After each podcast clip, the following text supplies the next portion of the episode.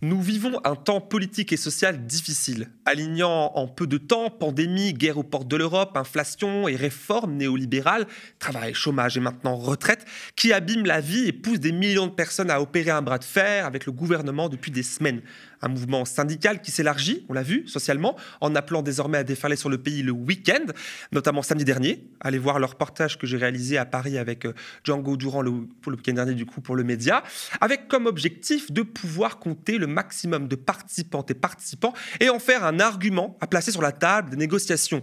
Tandis que certaines franges syndicales, comme la CGT Énergie, dont j'avais d'ailleurs ici reçu un des porte-parole ici même, optent de plus en plus pour des modes d'action qui flirtent avec le cadre légal, voire qui le dépassent totalement. Les noms d'oiseaux fleurissent alors dans la bouche du pouvoir, on parle de prise d'otage pour les uns, d'éco-terrorisme pour les autres, on arrête et on place en garde à vue des militantes pour de la craie effaçable à l'eau sur une porte de l'Assemblée nationale. On condamne avec la plus grande fermeté le moindre blocage ou ralentissement que la grève occasionne ici et là. On écrase le moindre mot de travers, le moindre appel à la mobilisation qui pourrait gêner le bon cours d'un système, d'un monde qui pourtant est la source de ses propres malheurs, que sont ces remous, ces expressions populaires d'aspiration à une forme de liberté? Et alors que le mot blocage est dans tous les esprits, sur toutes les lèvres, du combat contre la réforme des retraites aux militants, aux écolos contre les mines de charbon allemands, pour mon invité de ce soir, ce qui est à la base historique des pratiques syndicales, c'est le sabotage. Un mot lourd, désormais péjoratif, faisant référence à la violence. Dans son dernier ouvrage, il nous raconte, il nous en raconte l'histoire avec un grand H. J'accueille Victor Cachard pour ce nouvel entretien dont s'autorise à penser mais on s'autorise à penser dans les milieux autorisés. Alors ça, c'est encore un autre truc. Les milieux autorisés, vous y êtes pas, vous. Hein.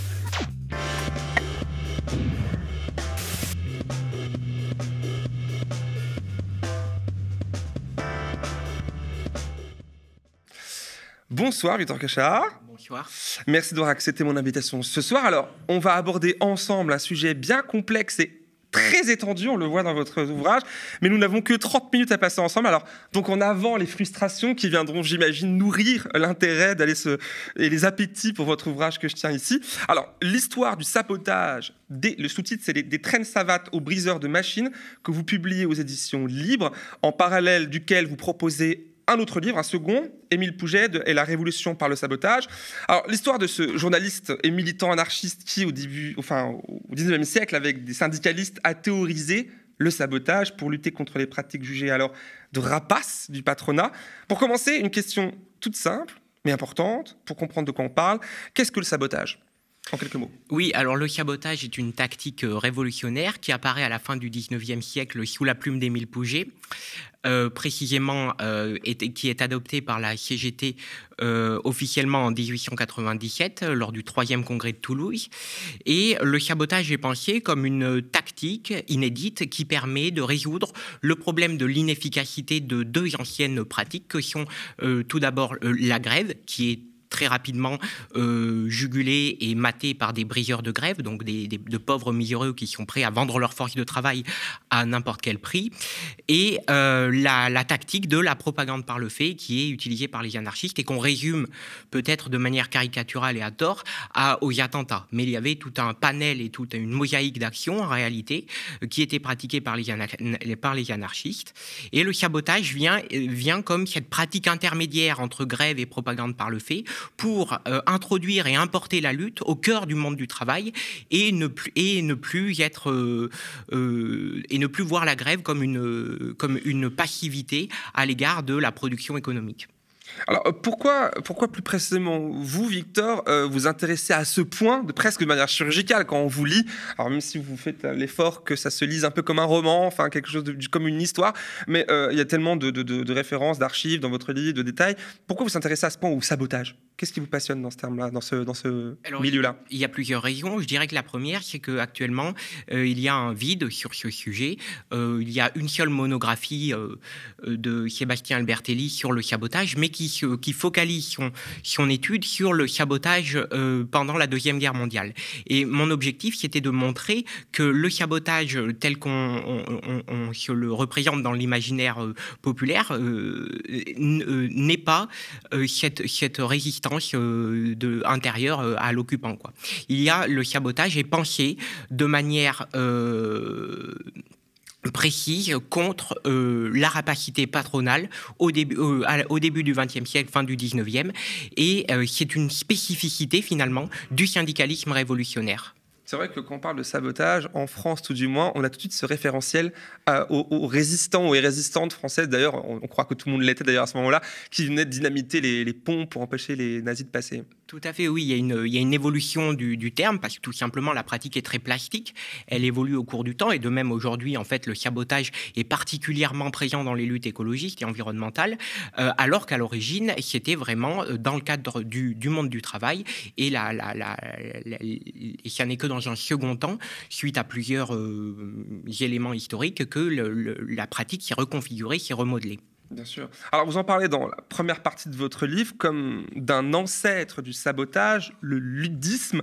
Alors ce terme faisant référence à l'organisation et aux actions d'ouvriers et d'ouvrières, euh, ben, du coup des ludites, euh, ces ouvriers révoltés en Angleterre euh, du début du 19e. Alors hostile à ce moment-là à la mécanisation et euh, au début de l'industrialisation euh, de leur travail, identifiés alors comme autant de problèmes et de facteurs qui causent le chômage et donc la misère, etc. Euh, l'occasion de, du coup de montrer cet ouvrage qu'on m'a prêté hier, cet ouvrage que je tiens dans ma main, La, la révolte ludite, briseur de machines à l'ère de l'industrialisation, par Patrick Sale aux éditions L'échappée, en français cette fois-ci, que ma collègue Lisa m'a fait découvrir pour aller plus loin. Je pense c'est intéressant pour aller, parce que vous en parlez, mais pour aller plus loin encore, ça va beaucoup plus loin vu que c'est centré sur ça. alors, pour en revenir à, notre discussion, pour vous, est-ce que cette période-là, cette histoire-là, vu que vous en prenez quand même note dans votre ouvrage, c'est l'ancêtre du sabotage, c'est là, c'est la source qui sera ensuite théorisée, parce qu'il y a l'acte qui vient avant le, terme et la théorie. Alors effectivement, c'est une forme, le, ludisme, donc qui apparaît en 1811-1812 par des, tyrans qui euh, sabotent, enfin qui s'en prennent, qui détruisent euh, euh, des, métiers à tisser que leur imposaient des, entrepreneurs cette, euh, cette forme d'attaque contre l'outil de travail est une forme, je dirais, de proto-sabotage. Mhm. Cependant, euh, c'est toujours délicat de rapprocher des époques éloignées entre elles, avec un contexte politique et social et économique différent, puisque là, on, est, on, est, on est vraiment... Euh, au début du 19e. Et je dirais que le, que le ludisme euh, voilà, c'est délicat parce qu'en en fait, Émile Pouget, qui est donc à théoriser le sabotage, plus tard, on, ne sait pas s'il avait connaissance ou non de l'histoire de, euh, de, ces révoltes ludites. Et, pourtant, pourtant, il est, il est, il s'est exilé euh, en, Angleterre en, en, 1883, et à partir de là. Euh, il, a sans doute eu connaissance du terrain social euh, anglais. Internet à l'époque. c'est une blague, mais rappelons que l'information passait pas aussi rapidement à l'époque. Internet n'est pas là. Et voilà, oui, il y avait une espèce de clandestinité dans les journaux. Et euh, on ne sait pas s'il a eu connaissance ou pas du, du ludisme, mais en tout cas, il n'en parle pas. Donc à partir du moment où il n'en parle pas, c'est difficile de savoir si lui-même s'imaginait comme le continuateur de cette pratique. Mais en tout cas, dans les actes, euh, il y a effectivement une forme de, proto-sabotage, oui. Bien sûr, dans la recherche historique des choses. Alors, pour, on passe de l'Angleterre à la France. En revenant chez nous en France, on apprend, et vous l'avez dit tout à l'heure, que la toute jeune CGT, alors créée en 1895 ou 95 pour nos amis allemands, et, allemands pour je allemands suisses et, euh, et belges, alors acte deux ans plus tard, vous l'avez dit tout à l'heure, le sabotage comme tactique de lutte officielle de la CGT à ce moment-là toute jeune. Comment ça s'est décidé et pourquoi ça a été décidé à ce moment-là? Euh, donc effectivement, 1895, c'est la, la, naissance de la CGT comme, euh, comme réunion de la Fédération nationale euh, des bourses du travail et de la Fédération des, syndicats. ça a été tout simplement adopté parce que les, grèves n'étaient pas efficaces. C'était face à l'inefficacité des grèves que le, la tactique du sabotage a été... a fini par s'imposer en France aussi. Fini par s'imposer. Oui, oui, plus, plus tard, qui, a pris, qui a été popularisé et euh, beaucoup, beaucoup plus diffusé, massivement diffusé, notamment en 1910.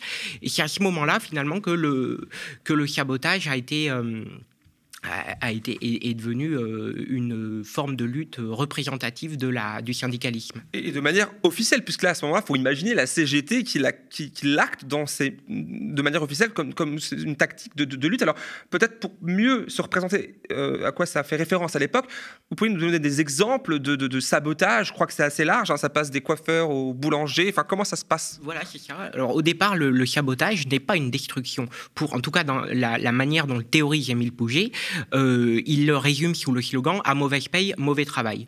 Euh, traduit aussi à petite paye, petite pelle.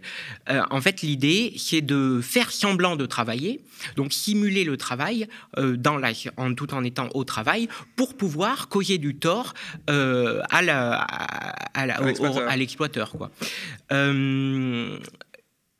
Quelle était la question précisément euh, euh, bah, Du coup, des, exemples. ah oui, des exemples. Alors, on a voilà, moins vite, euh, travailler moins vite, ralentir. Voilà. Donc, il y avait les coiffeurs qui pratiquaient ce qu'ils appelaient le shampouinage. Alors, en fait, c'était tout simplement de, de malmener la, le client qui, qui se permettait d'aller chez le coiffeur jusqu'à 23 heures, sachant qu'à l'époque, effectivement, les gens travaillaient par semaine à peu près 70 heures. voilà. Donc, donc, il y avait cette forme de sabotage. Il y avait les boulangers qui, faisaient, qui brûlaient les fours en les, en les montant à haute température. Qui brûlaient les, les, viennoiseries, les pains, etc. Voilà, c'est ça. Et euh... ils surtout sabotaient finalement, un petit peu en fait, c'était des ouvriers, c'était pas des ah, boulangers eux-mêmes, c'était les, ouvriers, c'était les mitrons, c'était les ouvriers boulangers, comme comme pour les coiffeurs, c'était les ouvriers coiffeurs. Euh, et ensuite, c'est devenu le, le, sabotage est devenu au tournant de 1809, 1909-1910 et est devenu une forme beaucoup plus anti-technologique qui a été utilisée par les PTT, donc où ils brûlaient des boîtes aux lettres, par exemple, euh, ils brûlaient du courrier, et euh, ensuite par les cheminots qui ont commencé à détruire des lignes de, de, des lignes de de transport ferroviaire. Et là, par exemple, puisqu'on a vu Gare de l'Est euh, au début, de, au, du, au, début du mois, bon, il y a eu un acte de sabotage. Il faut bien se rendre compte qu'en 1910, des actes comme il y a eu là au début du mois, qui a paralysé euh, la Gare de l'Est, il y en avait, en, sur euh, l'espace de six mois, il y en avait à peu près 2-3 000. Ah, donc c'est une, époque révolue, quoi. C'est-à-dire qu'il y avait vraiment une paralysie totale du pays.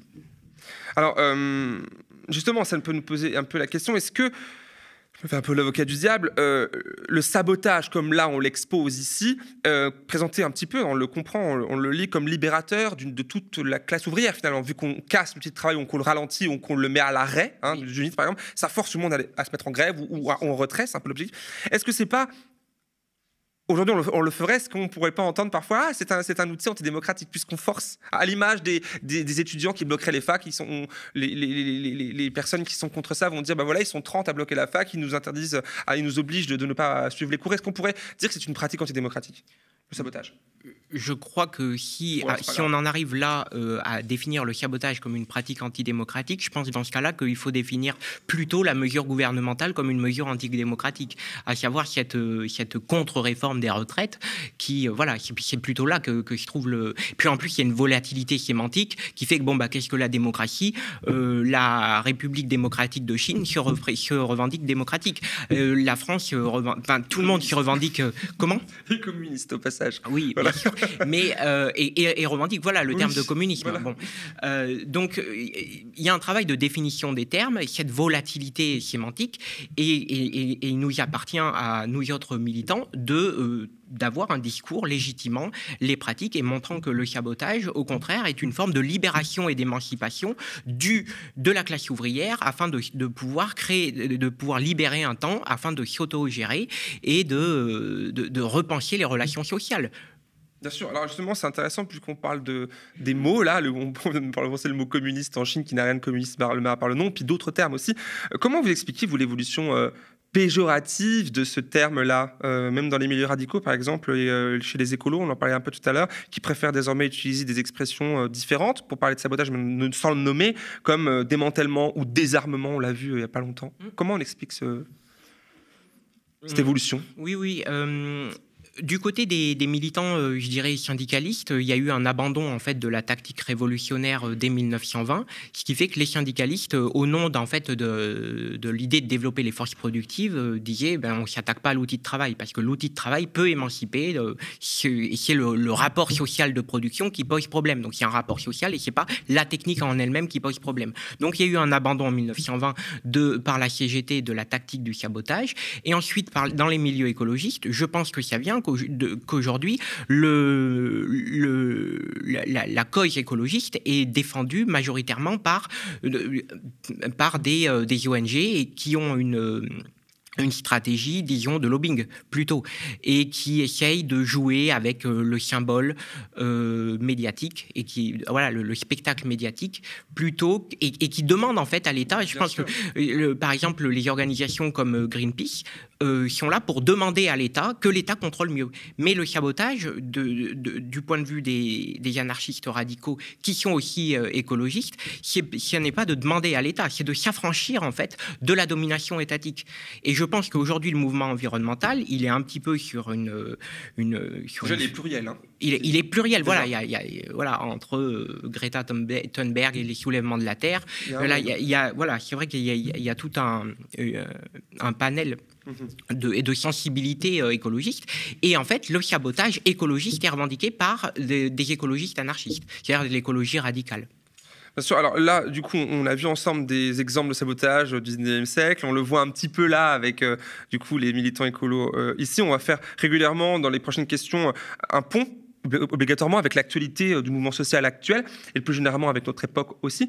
Déjà, là, on comprend que le sabotage est né du constat que la grève à l'époque ne suffisait pas à elle-même, on va en reparler après, mais aujourd'hui, on a pu entendre de la bouche du pouvoir de parler de sabotage, ou tout du moins des termes qui pourraient gréver autour, dès lors qu'il s'agissait des grèves et donc de bloquer le pays. Est-ce que ça s'inverse pas quelque part un petit peu, au moins dans le lexique. Est-ce qu'on pourrait parler des mouvements de grévistes contemporains aujourd'hui de sabotage? Est-ce qu'on peut imaginer? Non, je ne crois pas que la, qu'on puisse parler de la grève comme d'un sabotage, puisqu'en fait, c'est pas.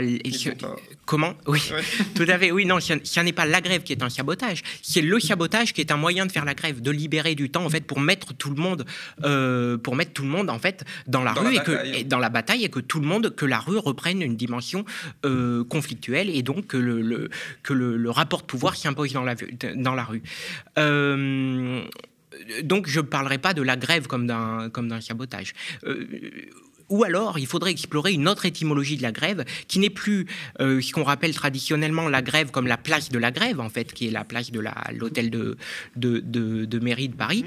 Et ce n'est pas ça, la grève. C'est en réalité, c'est ce que dit un historien qui s'appelle Albert Lefranc, euh, dans Grève d'aujourd'hui et Grève d'hier, euh, la grève, c'est faire du grief, c'est faire grief, c'est-à-dire faire du tort économique à l'exploiteur. Et de ce point de vue, la grève doit être offensive nécessairement et à la hauteur des attaques qu'on subit. Alors, euh, on va, avant de, ma prochaine question, on va revenir un petit peu aux termes, parce que je pense que voilà, les, mots sont importants, sont parfois nos meilleurs ennemis, et je l'entends et je le dis souvent, mais euh, on, l'a vu là avec les termes qui se sabotage, ça veut dire si ça veut dire ça, il évolue dans le temps. Euh, d'autres mots D'autres termes se sont imposés, et encore plus aujourd'hui avec euh, l'ère du, tout média où tous les jours on, commente le commentaire, et, donc d'autres mots pour véhiculer un petit peu le, véhiculer pardon le désordre, pouvant naître du sabotage entre entre autres. Hein, euh, c'est pas que ça que le, sabotage n'est pas forcément euh, maman de de, de, de, de cette désordre sont apparus de nos jours. Alors référence au ministre de l'Intérieur Gérald Darmanin qui sortait du chapeau le terme vous vous souvenez du terme? Écoterrorisme. Ah, il l'avait dit effectivement, mais il n'y a pas que celui-ci, je me suis en ah tête, mais aussi bordélisation. Ah oui, oui mais dernièrement. Oui, dernièrement, c'est vrai, voilà. Mais en même temps, il, est assez, euh, il est assez euh, doué pour nous inventer ces termes-là. Alors, pour qualifier, selon lui, hein, euh, les oppositions de gauche qui venaient saboter, c'est aussi à ce moment-là le bon déroulement, selon lui, toujours des débats à l'Assemblée. Alors, terme qui a fait son petit bonhomme de chemin, le terme de, de bordélisation, je propose d'écouter de quelle bouche il sort aujourd'hui. Le pouvoir, l'exécutif, craint une radicalisation du mouvement. Qu'est-ce que vous comprenez, vous, par ce terme-là, radicalisation du mouvement? Rien, si c'est la détermination, oui. Regardez autour de vous. Mais euh, la CFDT, elle sera toujours la CFDT. On n'ira pas vers la bordélisation, on n'ira pas vers... Qu'est-ce que vous appelez bordélisation? Bah, On n'ira pas contre l'atteinte des biens et des personnes, on n'ira pas à, gêner les citoyens. Ce n'est pas notre conception de l'action syndicale. Aujourd'hui, la CFDT fait la preuve de sa mobilisation en, toute, en toute convivialité, de façon festive, et c'est ça qu'on continue. Vous ne soutenez pas les actions de la société énergie, par exemple Non, on est dans l'intersyndicale ensemble, on s'est exprimé ensemble. Je crois qu'on est largement en lien aujourd'hui avec Philippe Martinez pour qu'il n'y ait pas de problème entre nous. C'était donc euh, Laurent Berger à mon micro sous l'œil de la caméra euh, de Django Durand euh, ce samedi à la manifestation parisienne qui a rassemblé un nombre record, on l'a suivi, j'imagine vous aussi, contre la réforme des retraites. Un reportage à voir ou à revoir sur la chaîne YouTube du Média. Alors il y a, j'imagine, des réactions en vous quand je vous ai vu un peu s'ouvrir quand vous avez vu la, la séquence. Qu'est-ce que ça vous fait en entendant du coup un, patron euh, de syndicat aujourd'hui euh, reprendre ce terme-là, par exemple. Oui, c'est un, représentant de la CFDT. Exactement. C'est ça, bah, pour, premier secrétaire. D'accord, oui, oui, bien sûr. moi, ça, me fait penser que, en fait, euh, voilà, la, c'est la CFDT. c'est du syndicalisme qu'on dit co-gestionnaire, c'est le syndicalisme réformiste, et, et, et, de ce point de vue, en fait, il considère la, lutte comme un dialogue social et non pas un rapport de force.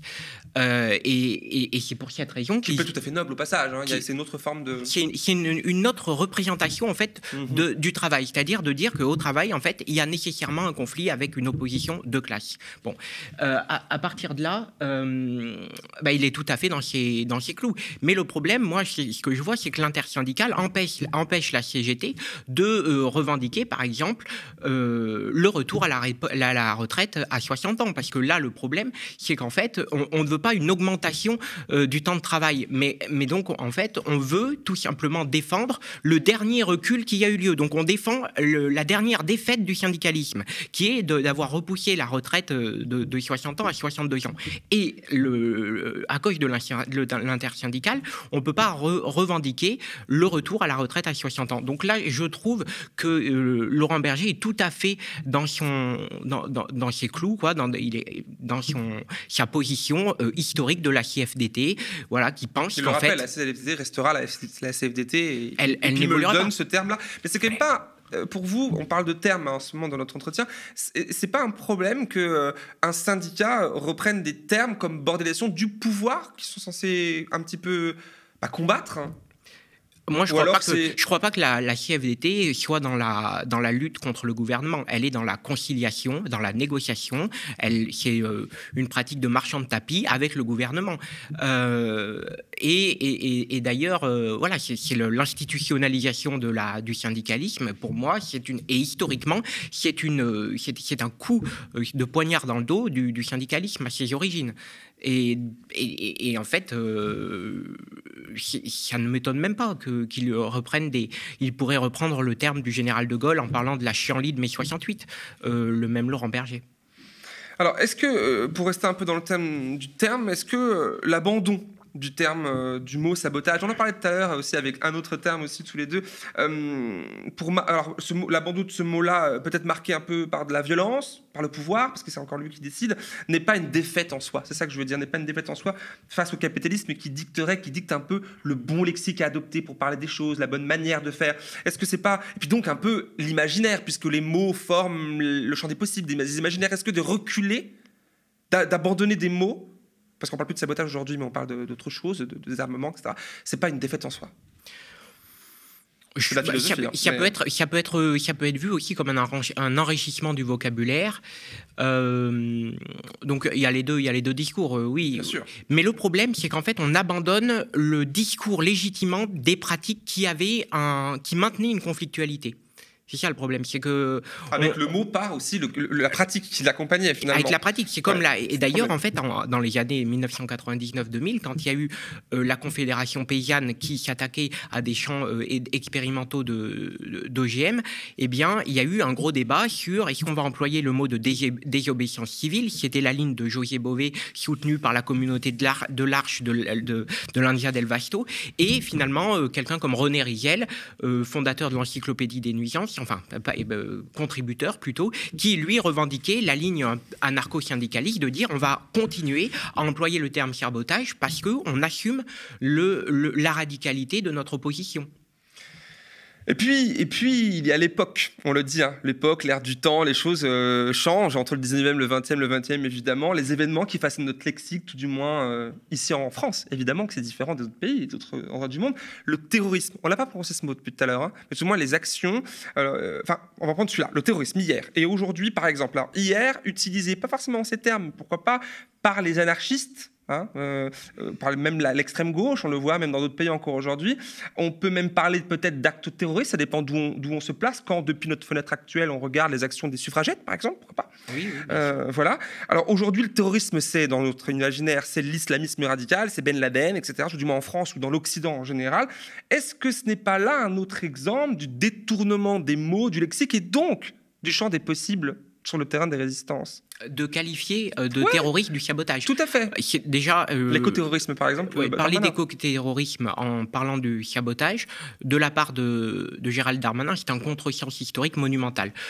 Pour cette raison simple que, justement, comme je le disais au départ, le sabotage a été pensé pour euh, revoir et repenser les actions de type terroriste des anarchistes euh, du, du- de la fin du 19e. Et donc, en fait, on a pris, on a utilisé le terme de sabotage pour faire évoluer le- la pratique du terrorisme.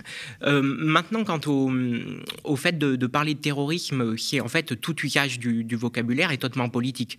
Et on peut très bien qualifier le gouvernement lui-même en repoussant l'âge de la retraite à, de, de terroriste, en fait. Parce que... euh, Attention des mots, vous savez, je ne sais pas si vous suivez un petit peu l'Assemblée en ce moment. Le Exactement, mais c'est ce que j'avais en tête. Voilà. Euh, Est-ce qu'on peut avoir un débat Est-ce qu'on peut avoir un débat courtois avec des gens qui préparent en fait euh, la mise à mort de certaines personnes? Et Il faut penser le- la lutte sociale comme euh, une guerre sociale. Et de ce point de vue, on sait très bien que les gens qui vont travailler plus sont les classes populaires qui vont euh, subir, qui vont mourir avant d'arriver à la retraite. Et il y a des études de sociologie là-dessus. Donc c'est tout simplement un fait. Euh, de, traiter le, ministre du Travail d'assassin, peu importe en fait. La, question c'est que en fait euh, la loi va, va, va pousser des gens à sortir plus vite de la vie, tout simplement. Parce qu'il va y avoir une augmentation du, temps de travail et donc de l'exploitation et donc des souffrances au travail. C'est tout. C'est c'est- c'est que en fait, euh, on- il faut penser la lutte en termes de guerre.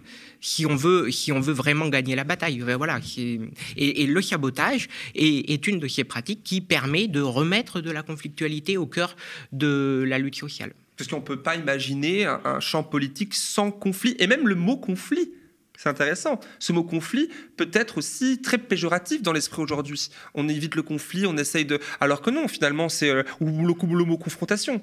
Le gros problème de, de, cette euh, mise à distance de toute forme de conflictualité, c'est qu'on est nous-mêmes dépossédés des situations où il y a conflit. Et donc, en fait, déléguer à des instances institutionnelles la gestion du conflit, c'est perdre nous-mêmes notre capacité à gérer du conflit. avoir, oui, du pouvoir qu'on peut avoir. Et en fait, du conflit, il y en aura toujours. La vie est, un, est une longue euh, histoire d'échecs et puis de réussites. Bon, il y, a- il y a toujours du conflit, mais le problème, c'est quand, en fait, on, a- on est dépossédé de notre capacité à résoudre le problème du- de la conflictualité. Puis à prendre toute sa part, j'imagine, dedans, hein, comme vous le faites avec le sabotage, mais pas que. Euh, non, non, oui, bien sûr. Euh, dans votre conclusion, euh, qui vient bien après euh, tout le, récit que j'invite les personnes à, aller rencontrer dans cet ouvrage, vous écrivez, je vous lis, les grandes oppositions entre violence et non-violence, solidarité et action individuelle, avant-garde et mouvements de masse, etc., relèvent de constructions philosophiques qui freinent la, libéra- la libération sociale. Alors venant d'un philosophe de formation, c'est peut-être un peu... ça manque pas de sel, mais qu'est-ce que vous voulez dire en écrivant cela? Qu'il faudrait ne pas s'embêter avec la théorie, finalement, on y va et on verra après Oui, en fait, dans le syndicalisme révolutionnaire, il y a l'idée d'une suppression de la différence permanente, de la séparation entre euh, théorie et pratique, action et réflexion. L'idée, c'est que dans l'action elle-même se la construit. Voilà, c'est-à-dire que l'action vient, euh, la réflexion vient avec l'action.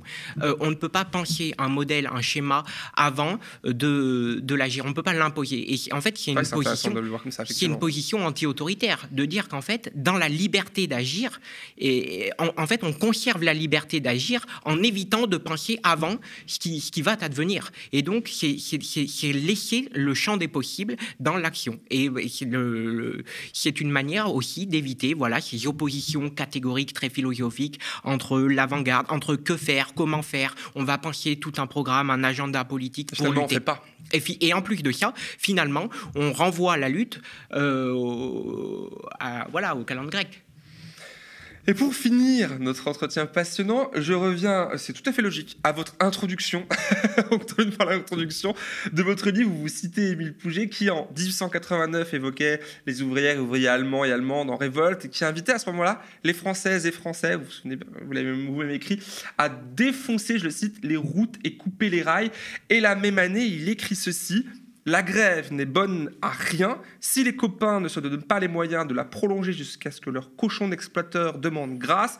Et puis, faut pas s'en tenir à la boostify, détraquer un tantinet outillage et chahuter un peu les bagnes où vos racailles de patrons vous font, vous font trimer à leur profit. Voilà la citation. Euh, donc ma dernière question, c'est celle-ci. Vous qui avez énormément cherché pour, euh, bah, pour votre travail ici sur le sujet, vous qui pensez, euh, enfin, pensez-vous que nous sommes condamnés, pardon, à passer par le sabotage, l'action directe, la défense civile, ou plutôt autre chose, hein, toutes ces formes d'action, plutôt que des défilés traditionnels, pour rompre avec le néo-capitalisme libéraliste qui s'entête à briser nos acquis sociaux, euh, ou cookies sociaux. Peut-être le, meilleur des termes, c'est celui-ci. Oui, oui, oui. Est-ce qu'on est condamné? Je pense qu'en en fait, j'ai l'impression, c'est une analyse euh, personnelle, euh, voilà, selon mon, mon, mon, ressenti du, du, moment, mais j'ai l'impression que le, là, actuellement, dans les manifestations, il y a un manque de tension. Euh, de tension, pas au sens forcément de violence, mais de, tendre vers d'avoir la volonté de, de penser un, un, autre système de société. Hein. Voilà. Et et, donc j'ai l'impression que toutes les conditions sont réunies pour qu'on ait un retour du sabotage. Pour cette raison simple, c'est que la grève aujourd'hui est de nouveau de plus en plus efficace. Pour plusieurs raisons. Le syndicalisme est en crise, avec euh, du coup des caisses, de, des caisses de solidarité, des caisses de grève qui sont peu alimentées. Euh, on a ensuite euh, un arsenal anti-grève avec le service minimum. Nicolas Sarkozy lui-même disait maintenant quand il y a une grève, on ne s'en aperçoit pas.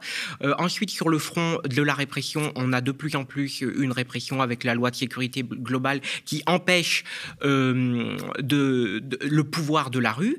le risque des réquisitions qu'on a vu avec dernièrement les, les, grèves des raffineries. Et après, sur le champ de la reconfiguration néolibérale du travail, on a des externalisations.